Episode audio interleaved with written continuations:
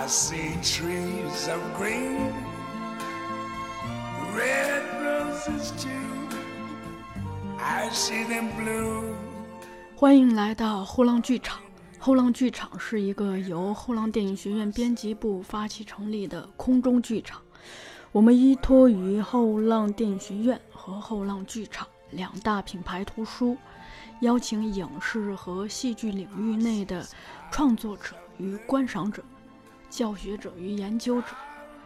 爱好者与评论者，与我们一起观察和反思当代社会的艺术创作与文化生态。What a wonderful world.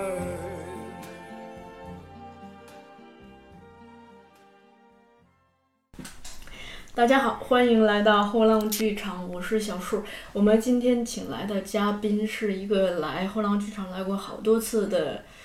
老朋友了，他是谁呢？他就是一个虽然在日本学戏剧，却翻了一本英国演技术的吉林同学。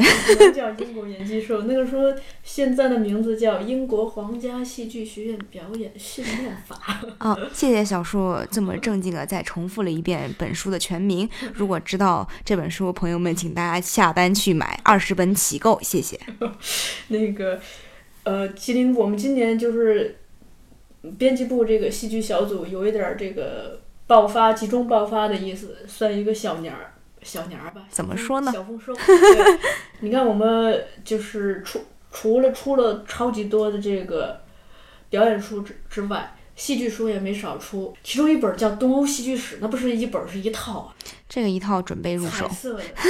特漂亮。嗯，然后这套书那个是当时就是咱们国家应该算不至于唯一吧，也是比较稀缺的，就是那一代人就政治意意义上的东欧还存在的时候。咱们国家跟东欧不是关系有一段时间挺好嘛？那个时候国家送了很多人才，不是去那边学习嘛？（括号我爷爷，真的我爷爷是第一批，就是送往那个苏联留学老留学生。哦。然后那那波人就是他们学文学、学戏剧、学那那边的语言，嗯，学回来之后，就基本上回到就各种科研教学机构，还学了一个俄罗斯女朋友。对，然后就是等于是当时集中这波人写了一套东欧戏剧史，那个时候是咱们国家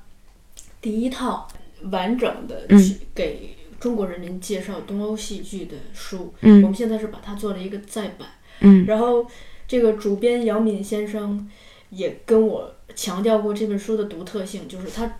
除了讲文学部分，他讲了剧场。因为我们在在那个年代，尤其就我们说戏剧的时候，大其实很多时候都在讲戏剧文学，嗯就很很少会讲演出呀、剧场呀、剧院这一块儿。嗯但那套书就是这两大块儿是偏废不已的。嗯然后除了这套书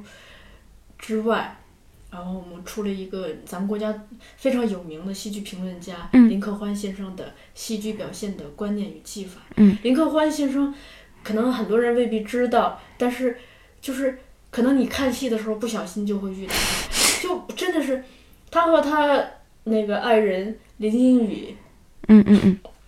他们两个人应该都是七十多岁的人了。嗯。但我哪怕是去天津看那种十二个小时的戏，嗯在散场的时候，午夜时分都可以看到他们夫妻的身影。就我看什么戏都能在剧场里碰到他。多么幸福的双职工夫妇。对啊。然后就是林克欢先生非常的认真的，这部书是就是他在中央戏剧学院导演系讲课时的讲义发展而来的。嗯最初九十年代以戏剧表现论的为名，嗯那个发过。然后呢，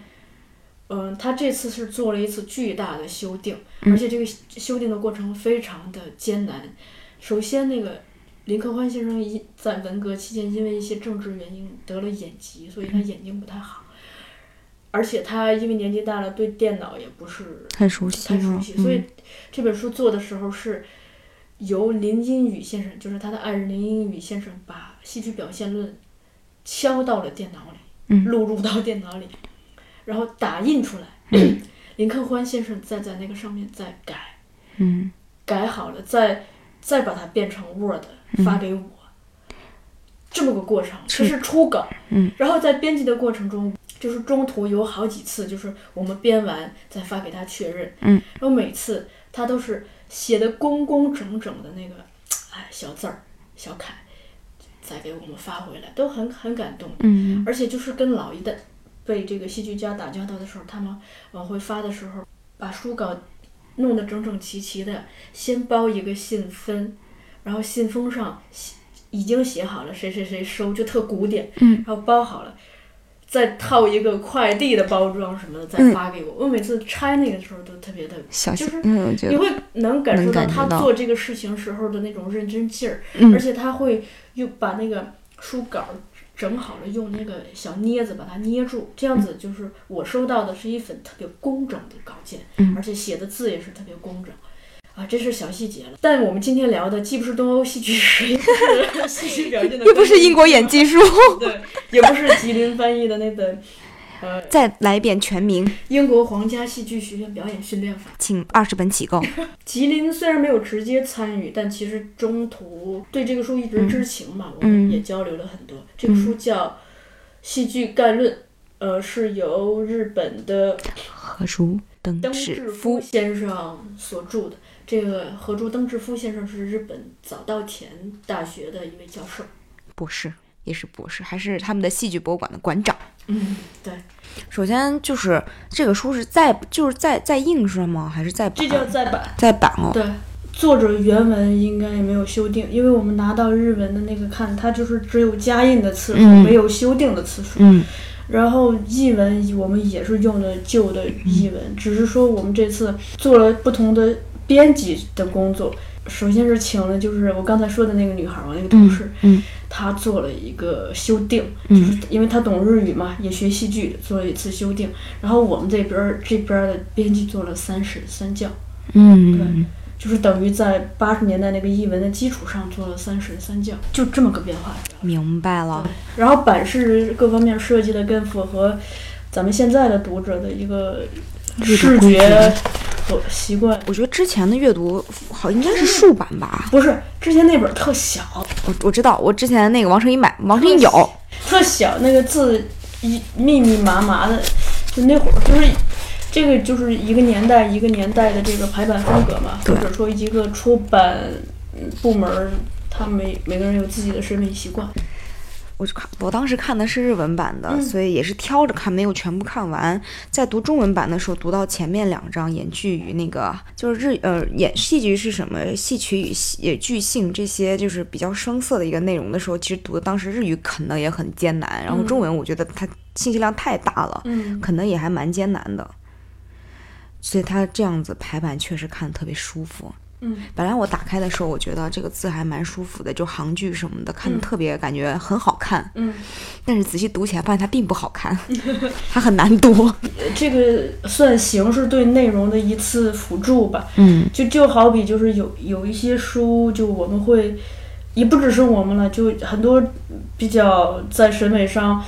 呃，追求比较多的出版单位，他们会在封面呀、版式上去做很多的设计。嗯就是这这个设计，一方面就是有的人他会追求这个美本身，他觉得设计本身也是一种内容嘛。嗯，就，但但我们这边基本上就是领导的一个思路，就是说，不管是排版也好，或者封面设计也好，都是为这个内容来服务的，嗯不要喧宾夺主。如果说我们通过调整字句、行距、调整字号，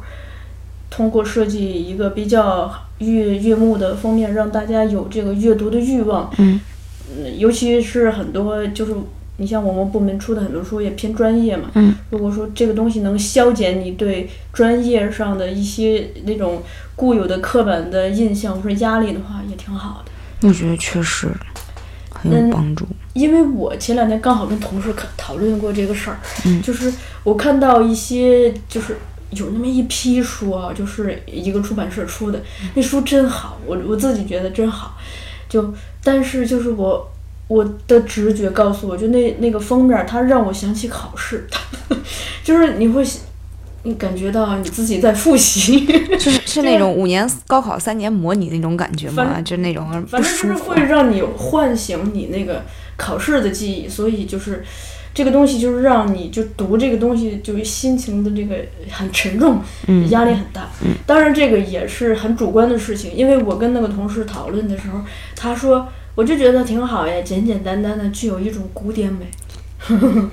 所以每个人的他有私人的那个情感记忆嘛，有 有的人就是在那种图书馆才能看下去这一类的书，但是回家就看不了。对。但有的人的话，可能像王成英这样子，在哪里都能看。嗯这个书已经绝版了，嗯就是好像孔夫子货也比较少。对，哦，你想他八十年代但其实是一本很重要的书。对我拿到日文版的时候，也发现它就是加印的次数太多了。我这本书我是第一次看到的是在我们学校的图书馆里面。我们学校里面图书馆有四个到五个书架，嗯它专门是放那种戏剧类书籍的。嗯，但是这本书是在演剧书籍里面，就在演出里面摆的最前头，哦也是最破的一本书，因为被大家天天翻。嗯，我觉得，嗯，所有的想去学习演出学或戏剧学，或者是反正相关专业的人，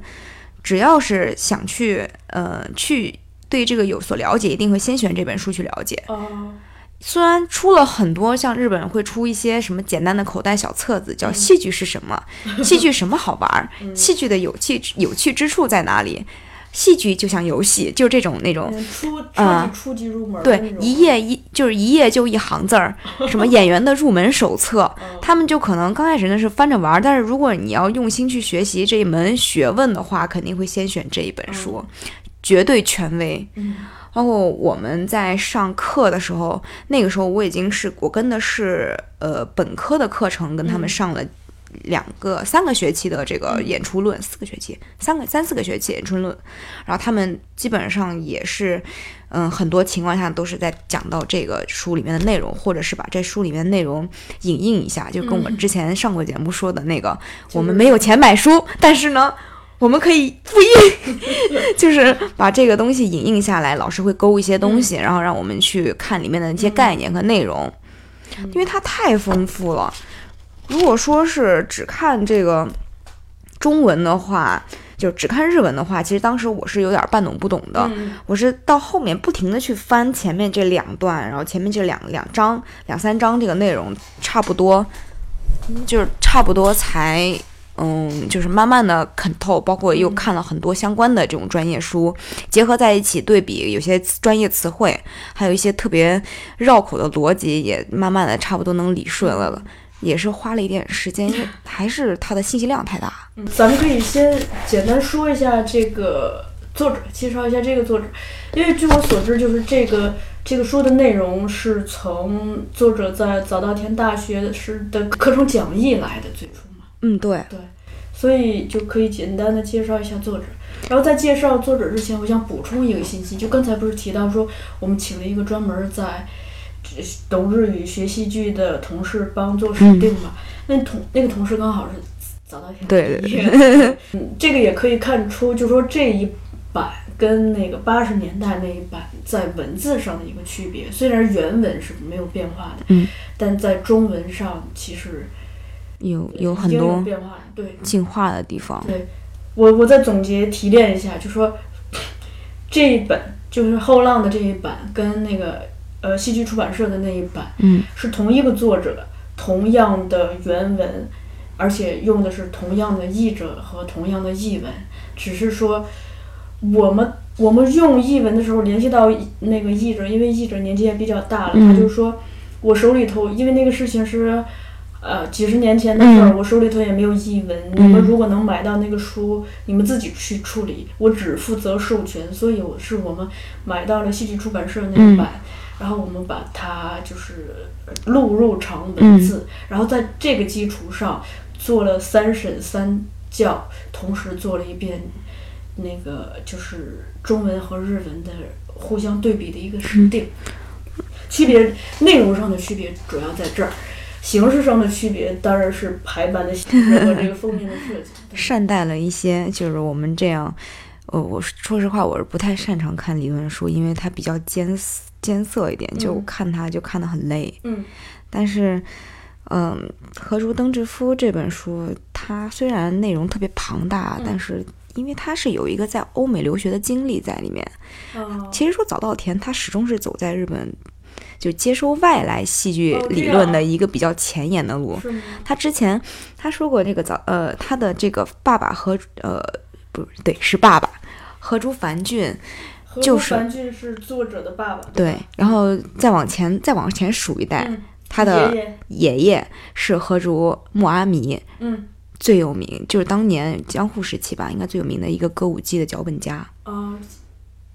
所以人家是世家，对，所以你看它里面这这这都是讲了很多四川团十郎的事情，对，那就是他们曾经爷爷跟他们一起合作过。哦，他以前出过一本就专门讲歌舞伎的书，很多本。嗯我其实刚开始接触的时候找歌舞伎的书，也是嗯从他。就是看他作者就知道一定靠谱，就是他一定讲的东西是比较中立的，嗯。而且他比别人要更深入明白歌舞伎的很多，嗯，比如说正面、侧面的一些细一些一些角度上面的问题，嗯，就跟他的家族是有关的。然后他爸爸，他爸爸当时是那个日本，嗯，革新，就是当时第一部日本的使用那个女演员哦，松井须磨子，嗯。他们那个呃，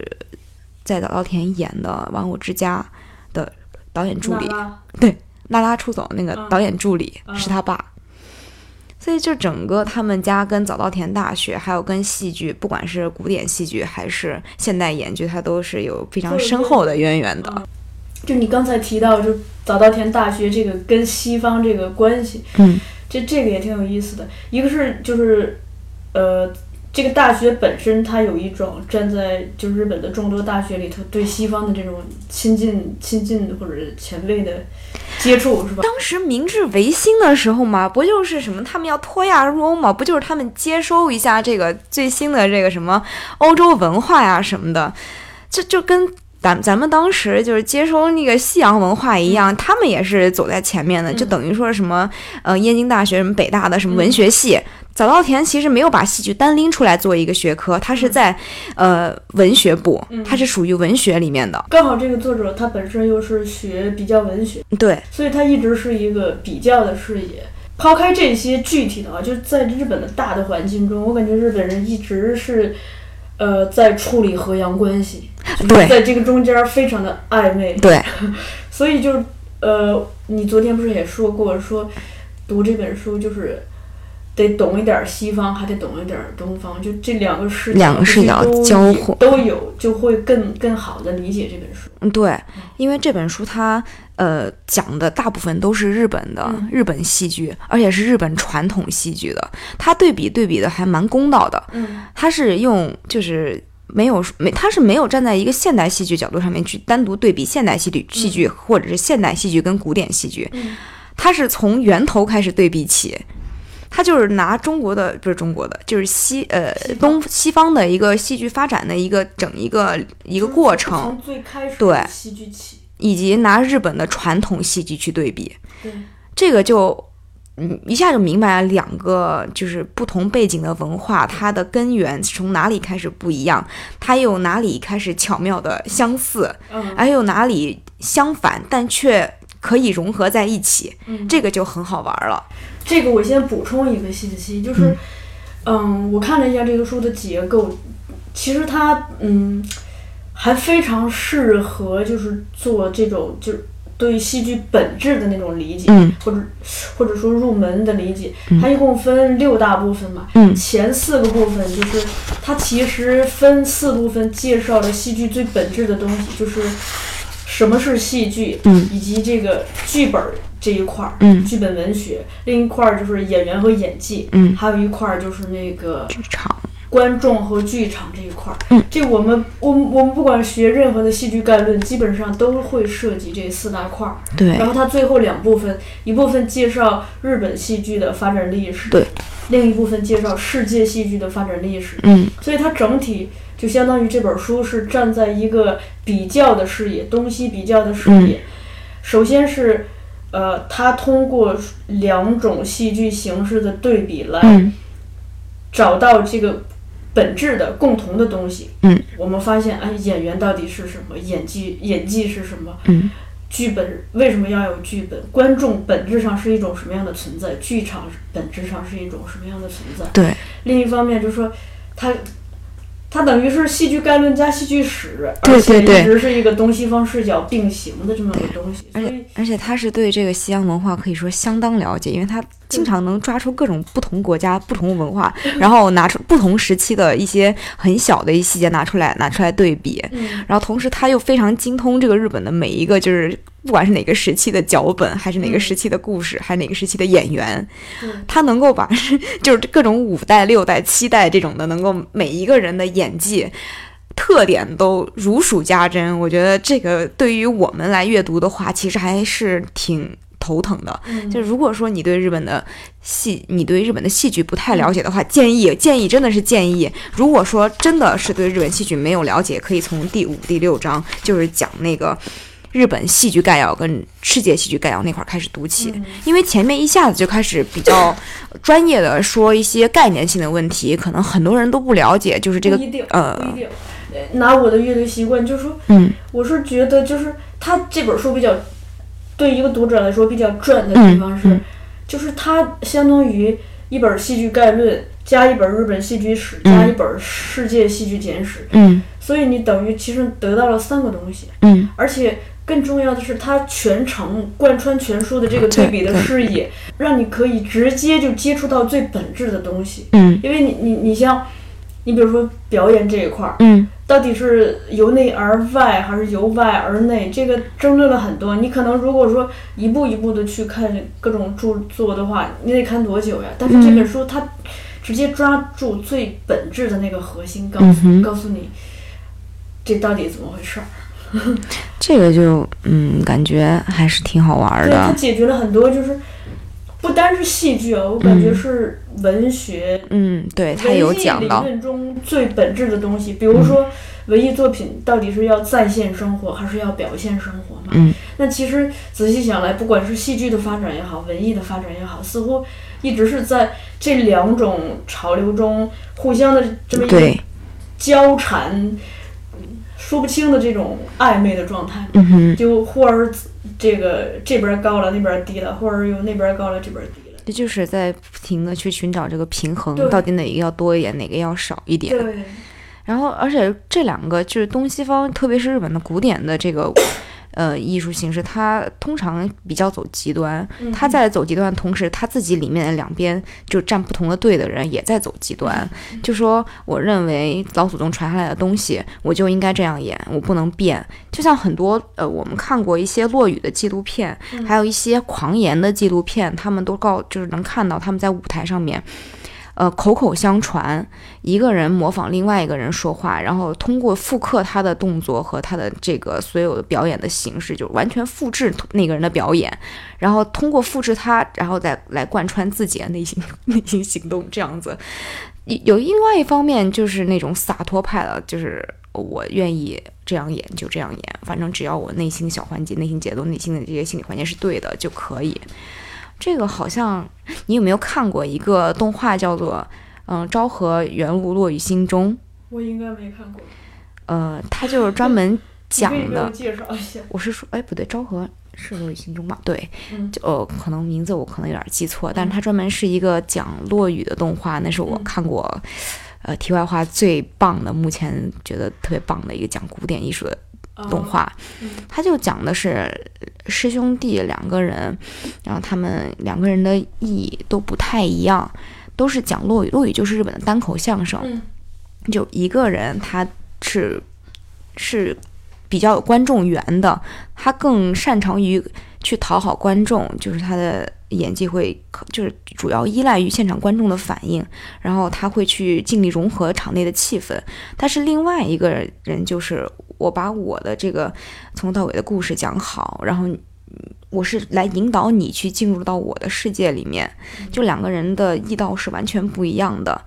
他们两个人就在这个相互否定又相互也不是否定，就是相互理解对方的这个，慢慢的一起成为一个名家，呃，结局反正可能不是特别好，但是大概中间就有这么一段关于落雨的故事。嗯这跟我当时读到这本戏剧概论里面讲到的两位歌舞伎大师，他们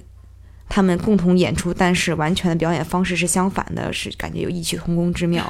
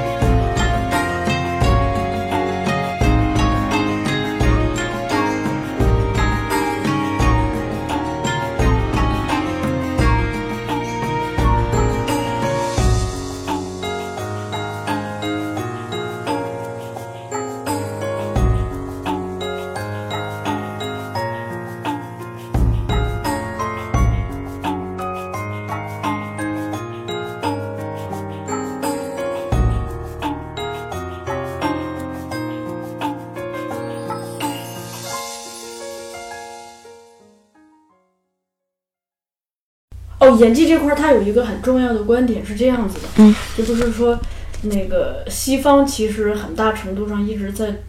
追求形似嘛，嗯，哎哎，是东方在追求形似。是东方在追求形似吗？嗯哦，对不起，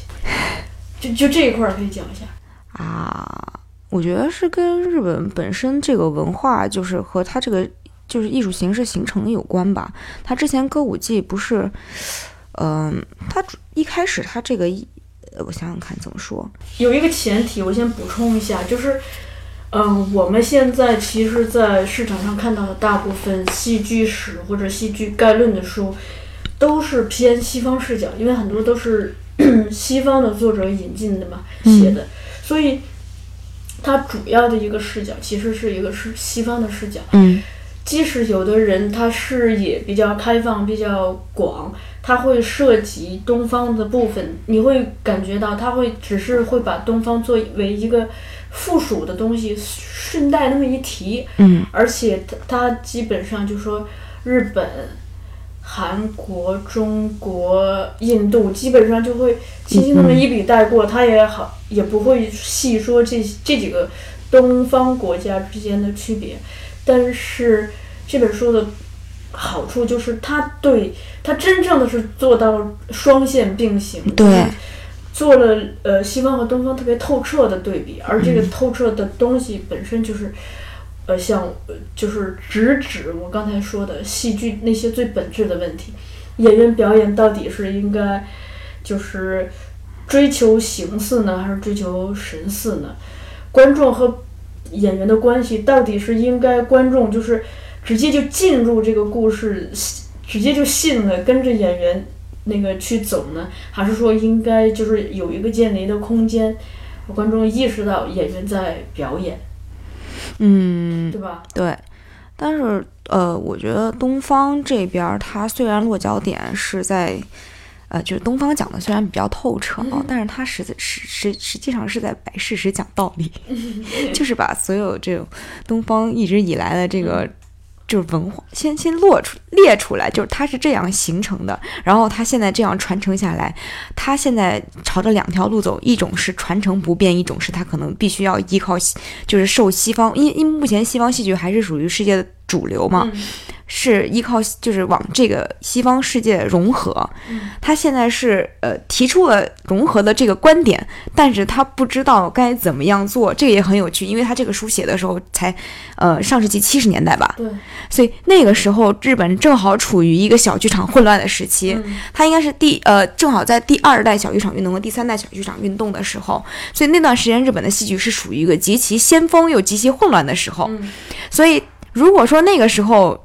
嗯、我觉得他避开了说。这个日本的现代戏剧可能也是有这个原因所在，嗯有个社会背景在那个地方，而且没有特别成熟的一个戏剧形式，他没办法拿来与一个成熟的一个西方戏剧形式进进行一个对比。嗯然后后面呢，我觉得日本人他也在一直探索的这个，就是如何去与现代戏剧。以就是西方戏剧去进行一个融合。我们最近经常看的一些那个作品，像卷山信雄的那个呃《麦克白》，卷山麦克白，它就是一个融合的很有名的一个例子。还有这个野村万斋，他一直在挑战杀剧。其实说实话，我真的没怎么觉得日本人经常会就有名的日本人会不停的排杀剧。但排的比较多的就是目前进入到我们视野里面那几位野村万斋、铃木忠志、全山信雄那么几位，他们就是在排这个西方戏剧的时候就，就是非常执念的，一定要融入东方的色彩。野村万斋的这个《麦克白》和呃《理查三世》好像都是都是把这个能剧和歌舞伎，就是因为野村他本身也是呃传统艺术世家出来的，家里面也有几位人间国宝，爸爸野村万作，万作和他那个野村万藏、野村万都是人间国宝三位。然后他们家里面呢都是比较，嗯、对于这个戏剧的传承和就。特别是狂言艺术的传承，非常的有执念。日本的世家就是这种带习名的这种传统艺术世家，不论是花道、茶道，还是嗯日本舞俑，他们都是对于这个习名，就是你生来的使命，所以你必须要去执行，这不是你可以选择的。野村当年也是挣扎过的，后面就还是可能开窍了。他也是在海外学过，就是体验过，也挣扎过，但是最后回到了他的原点，就是他的选择还是认为走原点，虽然很痛苦，但是他是应该走的路。嗯，他们在就是他们在走回原点的时候，同样他们也没有去死心对于这个融合的这方面的嗯一个探索，所以他们会去把一些日本很传统的，比如说能和歌舞伎，歌舞呃还有一些呃包括散乐。嗯，还有一些田乐那种比较民间的一种呃艺术形式或音乐的一个形式，把它搬到舞台上面去和这个呃和西方的这个剧本进行融合，或者是他们直接把名字改了，嗯，就改成什么什么什么什么右卫门，然后听起来就觉得嗯好奇怪，但是又觉得啊、其实说实话中不中呃日不日洋不洋的，嗯。但是这是不可否认是一件他们比较大胆的尝试。嗯。嗯，包括后面的话，他们越玩越大胆了，有了一有一个叫做 Super Kabuki 的一个东西，叫做超级歌舞伎。这个就比较有名的代表作就是歌舞伎《海贼王》，啊都是名角儿，都是世家，都是经过袭名的，但是他们就是反正也可能是不畏惧传统，或者是嗯。觉得应该踏出那么一步了，就开始就是进行一个大胆的尝试，开创了一个大概新的门类。嗯这样子。所以在这个之后，可能是也是从小剧场开始吧，他们就日本人是比较胆大去进行各种各样的尝试。他毕竟在我们的不像我们的教学里面一直受俄罗斯那边的影响会比较深重一点，他们是可能会比起俄罗斯更受法国。呃，或者是欧洲文化的影响，但是他一直没有放掉过这个对传统文化的一个一个传承和维系。嗯，我感觉日本人是就是他有两种这个思维模式，一种就是他什么东西都要拿来化用到自己的嗯这个民族里头，嗯另一种东西就是他能把自己原有的东西就是真的保存的特别好。咱们这个书里头，我除了读到戏剧的知识之外，嗯我看到的是一种，嗯，就说人的思维方式。嗯你比如说，他书里头不是提到，说西方人，呃，他们的这个文艺浪潮都是迭代的，比如说浪漫主义、古典主嗯，先古典主义后浪漫主义，嗯嗯嗯嗯啊，记不清了。总之就是迭代的，就比如说，呃，现在是浪漫主义，嗯。接下来是什么什么主义，然后就是就是是对他们没有交集，但在日本里头，就是他可以在同一个时代做到古今并存、和洋共存，对，就什么都有。而这个他做到 能把他们自己的呃传统的东西保护这么好，就跟你刚才说的这个习名的这种培育方式，这种口口相传，这种手把手的这种父子之间的秘传，这种有特别大的关系。嗯，对，啊，我我觉得是有很大关系的，而且它里面说到一个一个观点，我觉得太对了。他觉得欧美的戏剧可能是范围比较广，比较，嗯、就是开放式的，就是你如果精通一门，你就会，你就慢慢打通了一条线。就是对那一片的这个艺术形式就会有一个普遍的认知，但是日本的戏剧形式更像是一个狭窄而悠长的一个狭而深的一个小径所以驿道，他对用了驿道，嗯。我们也经常会听说茶道、嗯，剑道，花道，对，感觉这个说太对了，对，而且我觉得特别有趣的，就是昨天也是跟那个呃梁晨英聊到过，嗯说，嗯、他在这边说是那种，嗯，就是经常会一个留学生圈会相互吐槽呀，嗯会聊一些什么，嗯、就是文艺相关的，就是艺术相关、专业相关的一些话题什么的。其实我们在这个，嗯，我们在上大学院的时候，大家。呃，偶尔会一起去看一些戏，但是我们没有那么聊过。嗯大家的分野就是我们的专攻方向都不一样。然后我们一般，呃，说实话，一有很多传统艺术，如果你不是一个艺术家，如果不是艺术家，就是专门去跳舞，或者你是一个演员的话，对于文学、文学方面或者是这个文化学方面的东西，你一个人就够了。嗯就是你你只用看，你只用想，你只用研究，你只用对比，因为它资料太过于齐全，它的史料太过于丰富，因为保存的很好，嗯。然后以及它这个圈子就是很小，你也不用做出什么就是。就是其实对社恐很好，就大家都是各研究各的，也不相互打架，嗯。也但是真的是没有这种你通一个就通了全部，嗯的这种感觉，因为感觉能剧跟歌舞伎虽然是相互有交集，但是事实上他们的表现方式和那个传承的一个方式，还有由来，还有一个呃，毕竟歌舞伎是一个民众、一个大众的艺术，但是能剧它不是，能剧是一个其实原来是个宗教艺术。它还是有一个本质上的一个差别，就是你了解到他们都是日本的艺术，但都有，毕竟都是日本人去创作出来的嘛，一定会有相似之处。但是往深了挖掘，其实还是非常不一样的，各是各的。还有就是你刚才提到，就西方的这个开放跟日本这个狭长而幽深的这个东西，就他书里头其实也也有点点到，就是这个也跟日本的这个国土的这个，它是一个封闭的岛嘛，嗯它它并不是一个半岛或者是一个有内陆的那种，嗯。它它只是一个孤独的岛。另另一个就是它可能这个地理环境造成的，它一个整体的国民性是一个相对这个保守，哎也就是嗯。他会不是说保守，就是它会有那一面，嗯。一个相对岛国心态岛国的那种种感觉，嗯，对，我觉得我觉得是有的，嗯，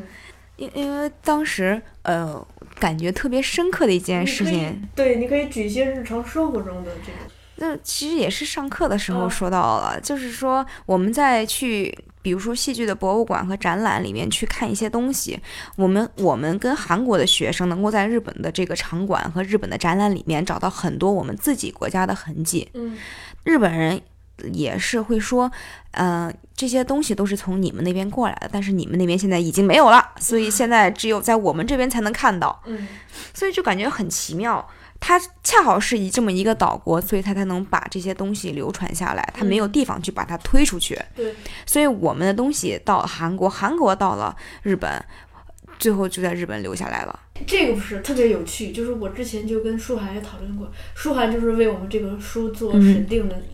那位同事，嗯，他是喜欢研究这这些的，他给过我一个那个启发，他说你就光从地理上看啊，你比如说中国，首先就中国它是有呃相邻的国家，嗯就是挨着呢，嗯你比如说可能有一个东西从西边传过来，或者从东边传过来。总之，因为地理它挨着呢，它就可以这样子有一个传递，好像就是没有没有鸿沟嘛。对。但日本就就因为它跟咱们也有海峡，它不管跟咱们也好，还是跟这个朝鲜、韩国也好，它都隔着海峡。然后它跟西边也隔着。呃，对，跟俄罗斯隔着那个海。对。然后跟我们东南亚又还有台湾，最近台湾它都隔着海。包括跟美国那边也隔着，那太远了。就是，总之就是它四周就是航海，全是海。嗯，所以它等于是传到他那儿，就咱们从就是光从从一个视觉上看，他就停了，就再再想传到其他地方就有鸿沟了，你需要借助一些其他的东西。所以就是当时舒涵就给了个观点，就是因为这个地地缘的关系，所以导致有些东西传到那儿，他那儿就哎停了。嗯，对，所以他那儿可以保存很多就是古早的东西。对对对，而且你你知不呃知道那个面具艺术？咱们这边面具现在已经比较少了，就可能变脸啊，或者是已经脸谱了，因为我们已经很。我们很好像也，我们的传统艺术也是很早开始就已经不用那种那种木质那种面具了，大家都是直接在脸上画。但是日本跟韩国，其实韩国也不怎么使用了。韩国之前有一种很有名的面具，和回和回舞的一个面具，它是来韩国的一个小村子，然后它里面那个面具也是像那种意大利的那种假面喜剧一样，是有各种各样的这个，嗯，各种各样的角色。然后韩国人会在就是也是有节日的时候会戴个戴通上通过戴上各种各样的面具来去表演那个相对应的角色，然后都是一些闹剧，乡村的闹剧，大家就看起来就是博得大家一笑这样子。然后他这个面具很有特点，他的这个嘴是活动的。嗯。然后这个面具到了日本，然后你能看到，你你说过活动的嘴，你有没有想到了很多日本的那种这种娃娃，或者是哪怕净琉璃，或者是一些能啊，或者反不也不是能能能不是，就是其他的一些日本的这个这个传统艺术里面最能动的这个，就是这边我有见过。对对对，有那种娃娃那种感觉，就是就是它会不停在吸收很多周边国家给它的这些。一些新的东西，然后他会拿来用。嗯，还有，呃，还有就是看这本书，感觉特别有意思是，刚开始就是在讲到这个，嗯，讲到它这个就是就是剧种的划分。然后这种的划分上面有什么市话剧、什么新中剧，我当时就觉得这种这种这么细致，就是能够划分的那么偏执的分类，也只有日本人能分出来。像咱们就是按大体上的一个风格分，按表现形式分，然后这种或者是按场地啊什么，就是那种环境分呀，还有或者是按一就是各种各样稍微稍微偏大的一个笼统的门类分。但是日本的这个剧就像是。嗯，把它整个切碎了，就是你你严格意义上说，这个剧算这个 A 类或 B 类，两个好像都算，但是它算 A 类，然后同时在在 B 类里面，它又被着重标出来，它也算 B 类，就是他们会很执着于这种分类分类，对，而且不止在戏剧中，在生活中的任何地方，好像分类这个思维也是特别的呃那个。想到了我的痛，垃圾分类。就是 每每周三，呃，每周三五生活垃圾，每周二塑料，每每周一呃陶瓷，每周四木头，每周六周日有一两天是什么有料，就是大型垃圾，然后每三周来收一次什么什么，两周来收一次什么什么，哎呦，太痛苦了。其实这个事儿我有一个疑问啊，嗯，你说他垃圾分类做这么细，因为咱们一说起来就说人家更环保啊，我在想就说。你比如说，他会信任居民能分对吗？信任居民这个呃执行力吗？如果他不信任的话，他是不是还有一个检查垃圾分类的人员？啊，其实是这样子的。每次如果说你垃圾没有按时放，首先他一般放垃圾的时间。普遍都是早上，嗯，就是六点钟左右到八点钟左右，他那个发机车可能八点前就过来收了。如果你前一天晚上早一点，比九点钟、十点钟你丢出去了，好，你被人看见了。嗯，要罚款，嗯，你可能就要被说你把这个垃圾拿回你家去放着，你别第二天早上再过来，以及第二天如果说你拿的不合规矩，不就是明显看出来今天是放生活垃圾，你放了一个盆儿或放了一个什么一堆碗在那儿，好，那那那个垃圾会原封不动摆在那个地方，他不会收，然后第二天管理员就会提醒你说你把那个垃圾拿走，嗯。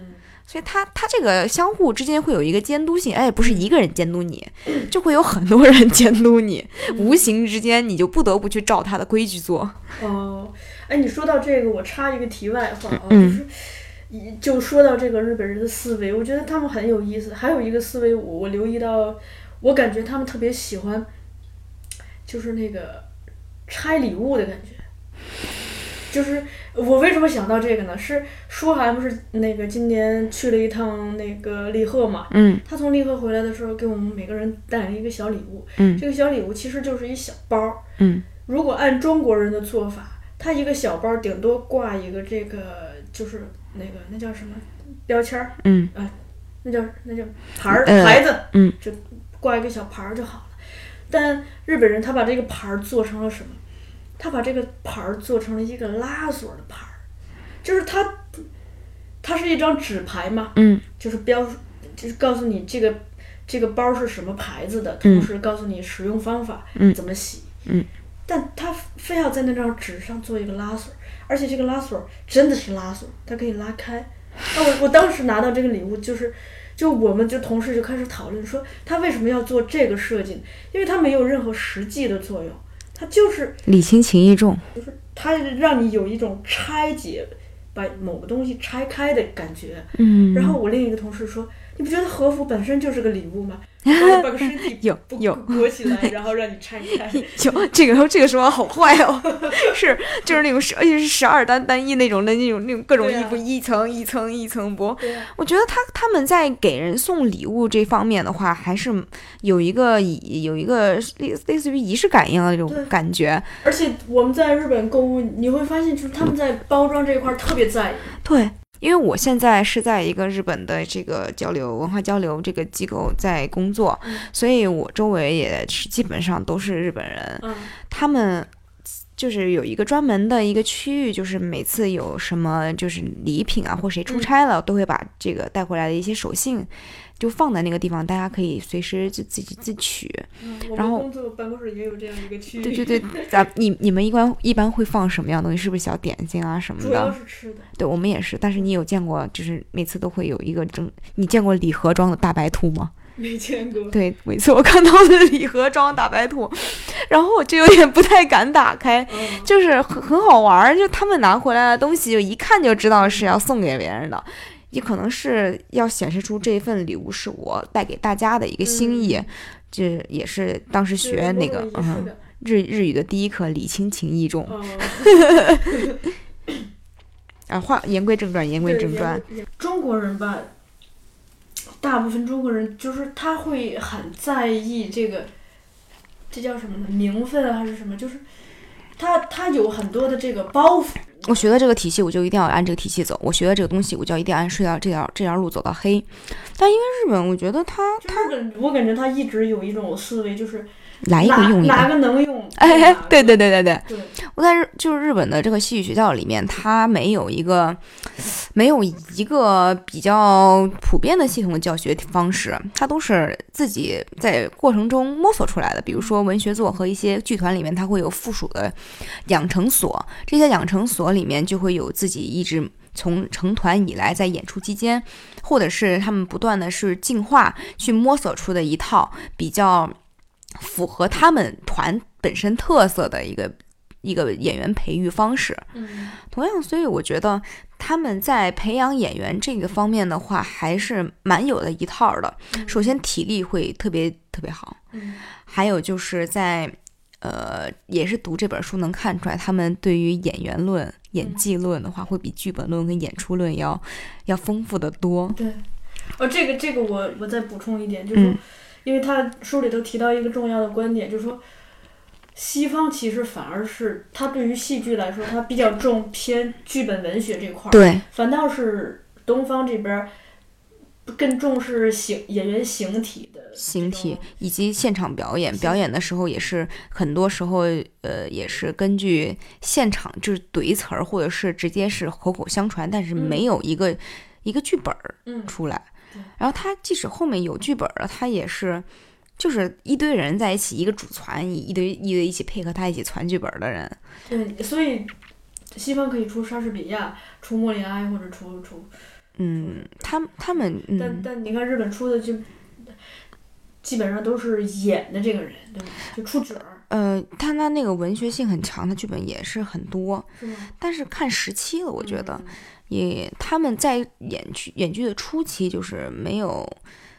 就是他们在刚开始演剧已经比较发达的时候，他们的演剧演技论是走在比较前的。然后相反说，相对来说的话，他们这个剧本啊、脚本这方面的一个就是文学这方面会稍微滞后一点，嗯就是跟其他国家会不太一样。嗯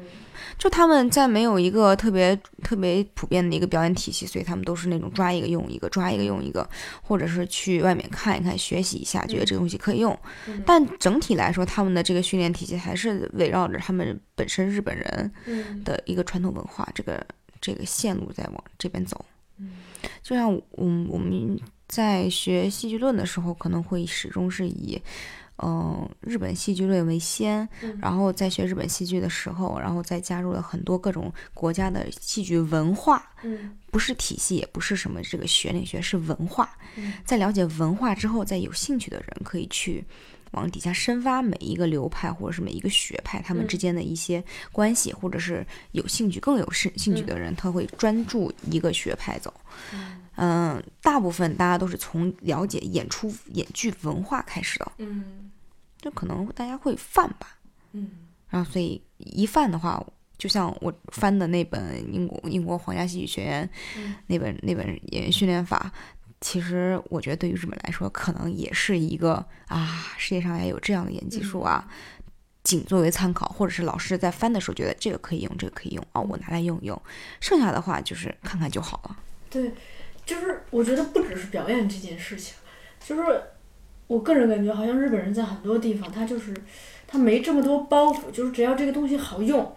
就是他他就会想办法去用它。但好像我们有的时候会有的时候会有很多包袱，觉得这样可以吗？名不正言不顺的。嗯，我又觉得这也很很矛盾，就他们在维护古典上、传统上面的话，他们又很执念，嗯就说我一定要照着这么走，嗯然后这个是规则，我一定要这么做。以前的人都这么做，现在嗯我也要这么做。但是他又在推翻这个，他没有推翻，他在创新，他结合的时候又非非常的不管不顾，对，就就觉得他这个矛盾性很 就很有趣。两集就都可以做。就看那个斯帕卡基就可能看出来，就是《海贼王歌舞伎》，就是嗯放老一辈儿可能真的嗤之以鼻，就嗯觉得这什么东西啊？我觉得老一辈儿一定会认为那是什么东西。你你不要说别的，你比如说咱们现在弄一个，就是说那个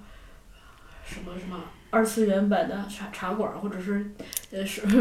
你你光说青年版的茶馆儿，就估计很多人都不是很，就比如说少年版茶馆儿、青年版茶馆儿，都很多观众就是当看惯了老老版的茶馆儿，都会很很难接受，就充满了嗯批评和什么，就是在这方面就感觉这这这味儿不对，这不是茶馆什么的。对其实大家整体嗯包袱比较重。日本也是有，接下来，吉林会为我们推荐一首极具特色的日本歌曲。在歌曲进来之前，我想郑重地播送一条走心的广告。常听我们节目的听众一定曾无数次的听我在节目里提及李浩老师，转引他的观点。某种意义上说，他可以算作是我的表演启蒙老师了。那么，李老师在后浪的表演课马上就要开始了。这次的镜前表演班是专门为素人和演员设计的，课程将于一月十四号到一月二十一号，为期七天，在后浪举行。有兴趣的朋友，请一定不要错过。大家可以在节目下方留言与我们联系，因为李老师现在是越来越忙，我觉得我们能赶上，就算是赚到了。最后，请允许我冒昧的在这里跟大家分享一则李老师曾经在朋友圈里发过的文字，有助于大家进一步了解他。他是这样说的：对死亡的不同感知及态度，造成了各种人生。如果知道生命终将结束，而每一刻的当下就是生命本身，遇到的人所做的事儿交相呼应就是这些就是这些这就是你。如果能感知到这些也许会少一些身心分离浪费懈怠。其实外面的世界是很美好的你并不是你所认为的样子。创造或发现一些新的东西会是不错的生活方式而更多的创造力及能量这正是演员的工作也是作为演员的人所需要的。